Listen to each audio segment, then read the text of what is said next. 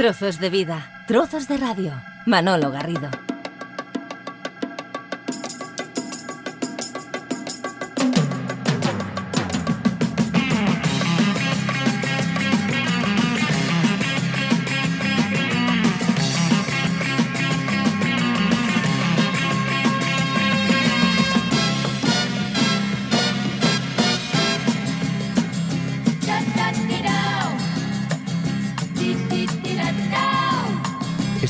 Estamos escuchando, este sonido que fue tan característico en los años 70, una música que se utilizó eh, como sintonía en tantos y en tantas programas de, de radio, que sin embargo Carlos Núñez tiene un origen en una canción más convencional, más estándar del mismísimo Neil Diamond. ¿no? Sí, es una canción que, que es curioso porque Neil Diamond entonces estaba eh, empezando, a, a- empezando a destacar. Porque él, sabes que había hecho canciones para los Monkeys, eh, se le veía como autor, pero de repente pues empezó también, tenía la inquietud de cantar y empezó a cantar y empezó a tener éxitos. Entonces es- esta canción que es un poco muy pegadiza, te engancha. Entonces la manera de cantar de Neil Diamond, que entonces, aunque ahora se le considera muy estándar, entonces pues bueno... Era esa- rompedor, ¿no? Era rompedor. No, no, a ver, para que nos enteremos. Iba, por ejemplo, era telonero de, de Rolling Stone. O sea, se llegó a ser, o sea, de, de- de gente de este estilo. Se le, se le apreciaba mucho, ¿no?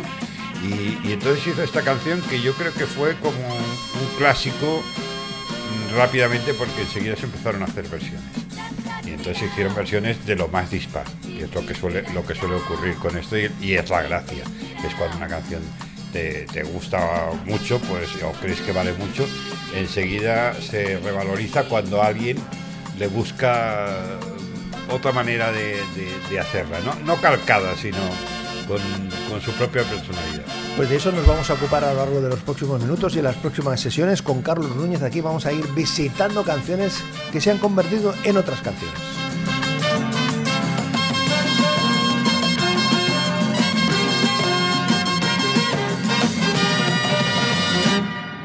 Y en este caso, Carlos, el Grandi Granola Suite, que así es como se llama la canción. Granola, sí, sí, Eso es un nombre eh, Es un nombre que, difícil. que tiene su, Bueno, su pero qué, ¿no? sí, en el Diamond le gustaba esto de, de- Todo esto viene cuando hizo el hot, eh, aquello de los, los conciertos del Hot Saturday, Hot eh, Summer Night o algo así, que, que, que los hizo en el, en, el, en el teatro griego en Hollywood, que entonces ya era... Ya empezó a darle ese cariz de, con toque fuerte orquestal. Pero sí, diferente es esta pieza que escuchábamos de, Percy Fade, que fue un éxito su ámbito. Que un hombre que, cogía las canciones y les daba el aire orquestal. Y funcionaba muy bien, Y- y ¿eh? funcionaba muy bien. muy bien, sí, y además sí. era un recurso para, para las radios de los años 70 y de los años 80, era un recurso importante. Decíamos, pero que en este caso tú lo que quieres poner en valor es una versión que apareció también a mediados de los Sí, 70 poco después, ¿eh? por Poco. la mismísima Marimol- Marisol Flores. Bueno, entonces era Marisol. Sol- Marisol, sí. Marisol, Pero luego tienes no. Pepa Flores. O sea, todavía Pepa era, Flores. Yeye, era la época esa que se codeaba pues con Serrat, con, lo- con los, con los brincos. Sabes que los brincos tocaban a veces con ella. O sea, tenía. Y, y- y además era esa personalidad que teníamos de Marisol, que era, era Yeye, pero con poco aflamencado. Y de repente sale con esta canción que era como mucho más modernita, ¿no? Mi propia ley le Mi pusieron. propia de- ley, sí, mi sí. propia Yo creo ley. que yo, yo no me he dedicado a mirar la canción exacta la letra, pero La seguro que ¿no? seguro que le- la tradujeron porque traducíamos, si no recordemos las de los Mustang. Lo que también es muy recomendable es eh, ver el vídeo que acompaña a esa canción, es- que es de un programa era- de televisión española, donde está una Marisol espléndida, Espléndida. con el ballet Zoom, Su con ballet el Zoom, ballet Zoom, sí. Que acompañaba Sí, sí, sí, con una sí, puesta en escena tremenda. No, era genial ese trozo, porque además Marisol en ese momento yo creo que era el momento cumbre de ella, de, de físico, ya no era la niña, era una jovencita, una mujer, bien, y además que, que cambiaba y que quería ser algo diferente a lo que había sido, que era muy aflamencado o muy coplero.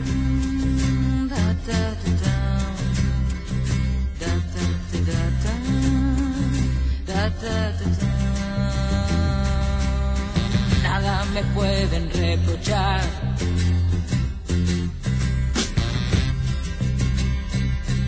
Vivo así porque sigo mi propia ley.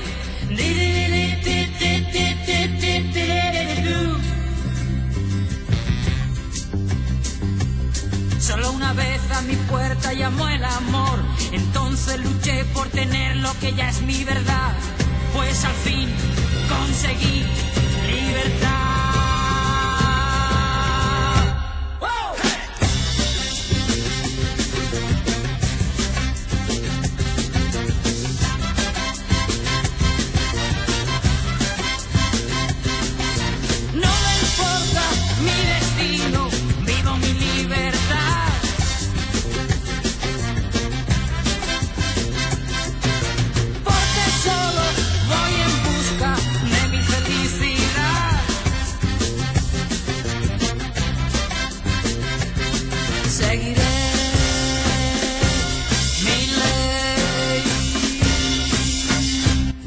Propia ley, Marisol. Estaba yo recordando ahora la estética que aparece en esta canción y claro, ves la tendencia de indumentaria de la Marisol que aparece en este vídeo de los años 70 y ves desde el peinado a la ropa y hay cosas que están ahí... eh, Que siguen. Que, que siguen funcionando, ¿eh? que han vuelto o, Bueno. si, o si es que nunca se han marchado. No, yo creo que no se- hay cosas que no se marchan, pero por ejemplo el peinado de Marisol es un peinado eterno en, esa, en ese vídeo. Es, es un pelo que hoy en, en cualquier momento, es, es muy de, yo creo que es finales de 60, principios 70, que dejaron la- las mujeres de ponerse aquella especie de, de globos en la cabeza y la melena más suelta. Y, y luego el desenfado, ¿no? Sobre todo el cambio de, de- de tiempo ya, que ya era otro, otro, otro planteamiento de forma de vida. Otro descubrimiento que nos aporta aquí Carlos Núñez es eh, aquella canción de los ojos de Bette Davis, que, que más que menos lo recuerda en la voz de Kim Carnes, pero tú en este caso el planteamiento Es a la inversa. eh, es a la inversa. Es decir, tendríamos que prestarle atención a la compositora y a quien primero hizo la canción. Sí, que la hizo eh, prácticamente 10 años antes. Entonces funcionó mínimamente, que era Jackie de Shannon, que era, a ver, Jackie de Shannon era un figurón, o sea, quizá a la gente le suene poco, pero en su momento era... eh, piensa que es una artista que empezó a grabar en el año 57 ya, ¿eh? O sea, y, y estuvo con Eddie Cochran, con muchísima gente. Con los Bears Los estuvo Bears, cantando. Y, sí, sí. y- y lo que he leído, Carlos, es que estuvo de telonera de los Beatles, de los Beatles en los Estados Unidos. En los Estados Unidos, la, la primera gira de los Beatles, para que nos hagamos una idea En el de, 64, que, de ¿sí? que era una chica con peso. Además, fue de las primeras eh, autoras, ¿no? Autoras de rock que empezó a destacar. Y claro, hizo esta canción. Entonces, esta canción la hizo. Bueno, era una canción que a mí personalmente me gusta mucho. Y, y bueno, hizo esa versión. Pero lo curioso es que 10 años después, Kim Carnes la saca con otros arreglos. Otra, bueno, la, la- la canción es la misma, es lógicamente se nota. No sé si es el momento o algo y funciona, pero de una manera impresionante. Hasta el punto de que luego, con el paso de los años, la propia Betty Davis hizo un comentario, o sea, mandó una carta a Jackie de Shannon, a, Kim Carnes, diciéndoles que eh, gracias por haberla puesto de nuevo en la historia o una cosa así, ¿no? Como, hombre, que Betty Davis con lo que era te mande una carta escrita, pues es, es la verdad, es que es importante. Pero yo, de todas maneras, a Jackie de Shannon, que tiene bastantes canciones que son muy populares, que a lo mejor no las, no las asocias, pero que son grandes canciones que hizo durante toda esa época y que vale la pena recuperar y escuchar.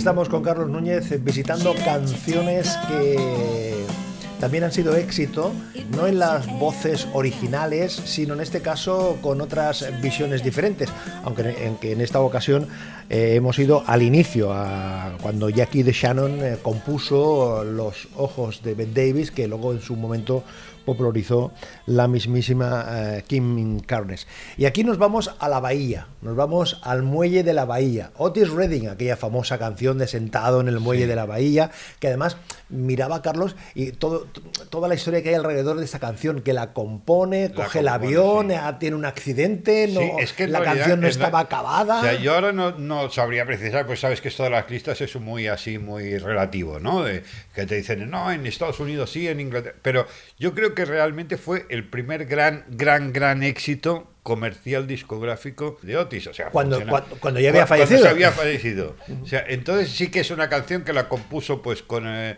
creo que, que en, en viajes y, y con- que iba con la banda. Y es una ca- canción inmensa que además creo que está siempre entre las listas estas que hacen lo- todos los años los críticos y la De las mejores canciones de las mejores de historia. Siempre está esta. Hombre, ¿eh? es que el famoso silbido, eso Siempre es- está. Y entonces, claro, llama mucho la atención el hecho de que, de que hombre, es un- un- una canción emotiva, que el, el hombre estaba en... Pensemos que aunque Otis Redding vemos las fotos y parece que tuviera 50 años, tenía 26, 27, 26 años, 26 años tenía ese o momento. 27. Y estaba en plena, vamos, eh, se codeaba con, con todas las grandes estrellas y era el, el fenómeno. Era el sustituto de Sam Cooke, que sabes que había sido el pionero, porque a veces dicen de él, pero el, el pionero había sido Sam Cooke, de, de entrar el soul en, en plan general. Y con este caso, pues claro, la canción fue un bombazo. Estuvo mucho tiempo funcionando, eh, se hicieron eh, versiones después y algunas, pues, francamente buenas. Otras divertidas, otras, bueno, una manera de, de- de verlo. Y en 1988 llega Manolo Tena y le canta al muelle en la bahía. Estoy sentado en el muelle otra vez, solo y dejando el tiempo correr. En el muelle otra vez, volviendo a empezar. Que también fue curioso, ¿no, Carlos? Que Manolo Sí, Tena... sí. eh, No, no le veías el mismo estilo, No, no, no, no, no. cuan- ni cuando hacía más rock, ni cuando se puso con que fue el bombazo de, de Manolo Tena, el estilo no era ese. Pero sí que es cierto de que Manolo tenía. Habrá quien dirá, no, no tenía una gran voz. Yo creo que cantaba muy bien, o sea, creo que, que- que controlaba muy bien. Entonces, esta canción no es, no es tampoco es tan fácil. Son unas canciones que, que tienes que estar eh, emocionalmente metido en ella. Y la empezó a hacer en, en conciertos y la sacó en, en aquel disco de, de tan, raro, se sí. así, tan raro, tan raro, sí. que, era, Sí. que era haciendo honor a su nombre eran eh, canciones Sí, extrañas, extrañas, para Pero sabes que Manolo era un personaje inquieto y con muchos problemas y yo creo que esto, igual que a Otis le- la canción se la inspiró el, estar en los sitios viajando y tal, yo creo que esta canción a él le afectó a nivel personal, o sea, a Manolo de, su situación, ¿no? De, de, de otras, de otros problemas, de otras eh, necesidades que tenía. Y, a mí me gusta, ¿eh? yo la escucho muy. Tiene otra versión que un día la pondremos, que es eh, de, una, ca- una canción que se llama La Carta. Que La Carta también es una canción que cantó Joe Cooker, que la, que la hizo muy popular, pero no era de Joe Cooker. Y sin embargo, eh, la versión que hace Manolo también es tremenda. De momento seguimos aquí en la bahía y mirando al muelle.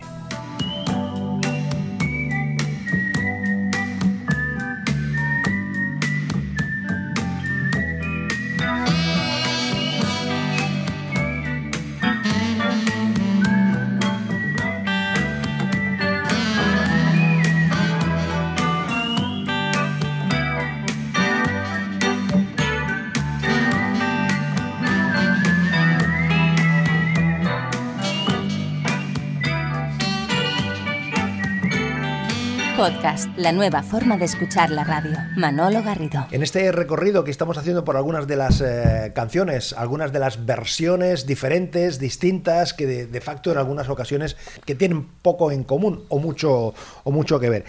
Imaginamos, ¿eh? Imaginamos. Eh, año 1966, Los Bravos sacan aquello del Black is Black, un auténtico éxito, fue el primer tema hecho aquí que tuvo una repercusión en el Reino Unido, en, en- los mismísimos eh, Estados Unidos. Fue un auténtico éxito el Black is Black, pero claro, que el mismísimo Johnny Halliday se atreva o decida coger una canción de esas características y hacerla suya, Es que además lo hizo prácticamente al mismo tiempo, ¿eh? O sea, eh, Johnny Hallyday, a ver, siempre ha hecho versiones también, Johnny Hallyday, pero en este caso eh, yo creo que fue muy rápido. Al- que el mismo año, el mismo año, Y sí. dijo, pues esta para mí. Y además, eh, la canción de Johnny Hallyday que funcionó muy bien en Francia, estuvo creo que casi dos meses como la más vendida. Era la manera de él de, mar, de rockero, pues de, de afianzarse. Y además sabes que los franceses son muy proteccionistas con, con su, su mercado eh, de idioma, tanto de cine como de, de música. Eh, hay muchísimos artistas, los, los cuidan mucho y es de los, de los éxitos que hasta él llegaba, estuvo cantando muchos años después en su versión, el Black is Black, en, las grandes giras que hacía por Francia, por Bélgica y todo, siempre estaba el Black is Black.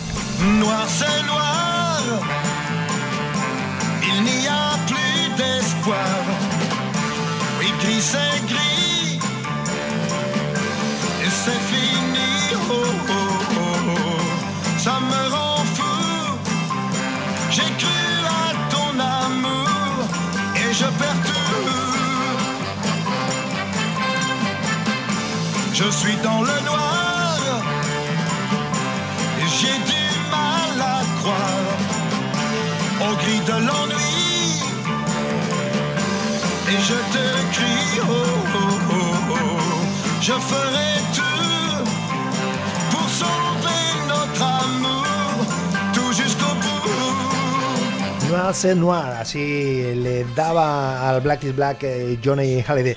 Pero en esta búsqueda de rarezas y de versiones eh, diferentes, eh, te has encontrado al puertorriqueño Eddie Santiago, Sí, que, que no es tampoco la, la canción de su estilo.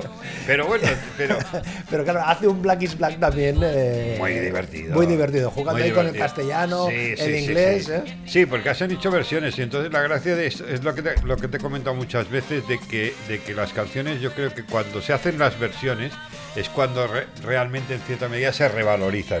Se revalorizan porque artísticamente son muy buenas o son muy pegadizas o cualquier cosa. Porque si, una, si una canción nunca se versiona, parece que ya pasa al olvido y, nunca más se, se vuelve a escuchar. En cambio, las versiones hacen que siga viva y, buscándole nuevos materiales. Este personaje es, es llamativo, ¿no? De, que- de- creo que hay alguna versión también de algún argentino eh, o mexicano. O sea, la gente se apuntaba mucho. Es que ahora no es tan habitual, pero en hubo una época, en los años 60, 70, que se hacían muchos covers que, se llama- que entonces no sé, yo creo que no se llamaban ni No, covers. ni covers, Era, voy a hacer una versión. una de- versión directamente. directamente.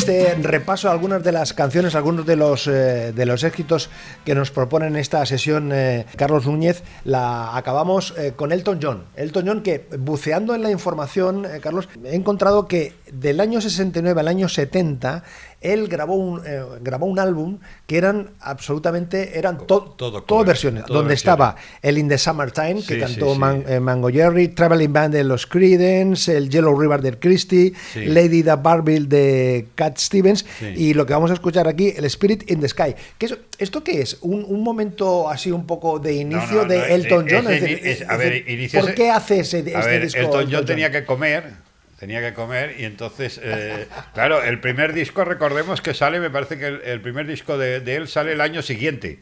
O sea, entonces me imagino que mientras estaba grabando lo otro, pues tendría que pagar facturas. O, y además no, no te daban el dinero ese por los contratos de ahora. Y yo creo que, que él cogió y le dijeron, oye, ¿por qué no hacemos un disco de covers? Aquí también los hacía Manolo García, el de último de la fila. Tiene un disco de tiene covers de, de Triana y de cosas así. Antes Pues, de que fuese an- García, antes- del- del exacto, último de se los gana- burros se, o- se ganaba o la de vida. los rápidos, se sí, sí. ganaba la vida con esto. Y entonces, pues yo creo que el Toñón pues le, le salió una oportunidad y está bien. Y entonces mm, es muy llamativo el hecho de que también es muy inminente, de, o sea, eh, la salida de este disco con respecto al original. Y que el original, que lo hizo un señor que es de estos que, que, a ver, tuvo cuatro o cinco canciones más luego que funcionaron, pero básicamente es, lo que llaman un artista de un éxito. O sea, hizo esta canción, arrasó por todo el mundo, se forró, eh, cobró, cobró los derechos de autor, que yo creo que todavía los debió, hasta hace unos años los debía cobrar y, y vivir de esto, se compró una granjita, vivía estupendamente y ya está. Y entonces... Eh, y además es una canción que si la miras fríamente es un boogie, es un boogie como los que hacía Canet Hit, solo que él la hizo más fácil y con una guitarra, el sonido de la guitarra, que en el caso de, de la del Toñón es más de piano, en, el, en la original es de guitarra. Norman Greenbaum. Norman Greenbaum, sí, que es un personaje muy hippie, muy granjero, y entonces pues con su Fender hizo un, son- un sonido y unos, unos arreglillos, y eso es lo que engancha. Y en el caso del Toñón es más la canción en sí y el piano.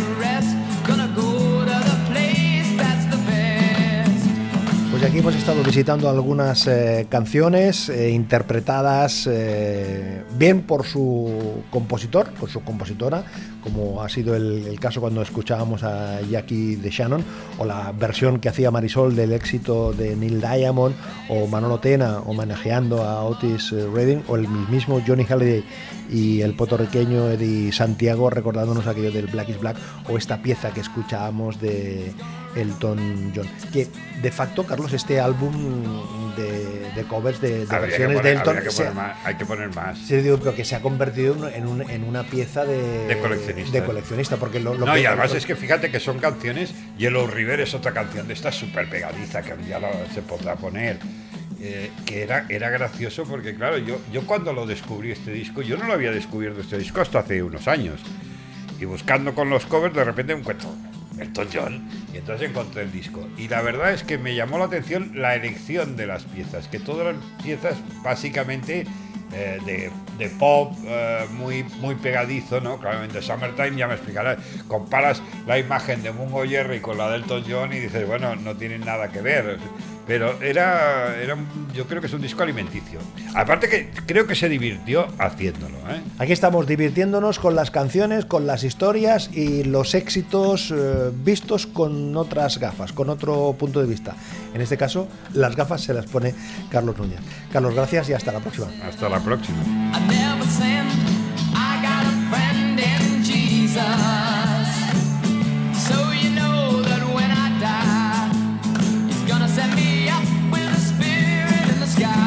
Bueno, ha quedado bien. Trozos de vida, trozos de radio. Manolo Garrido, un placer acompañarte.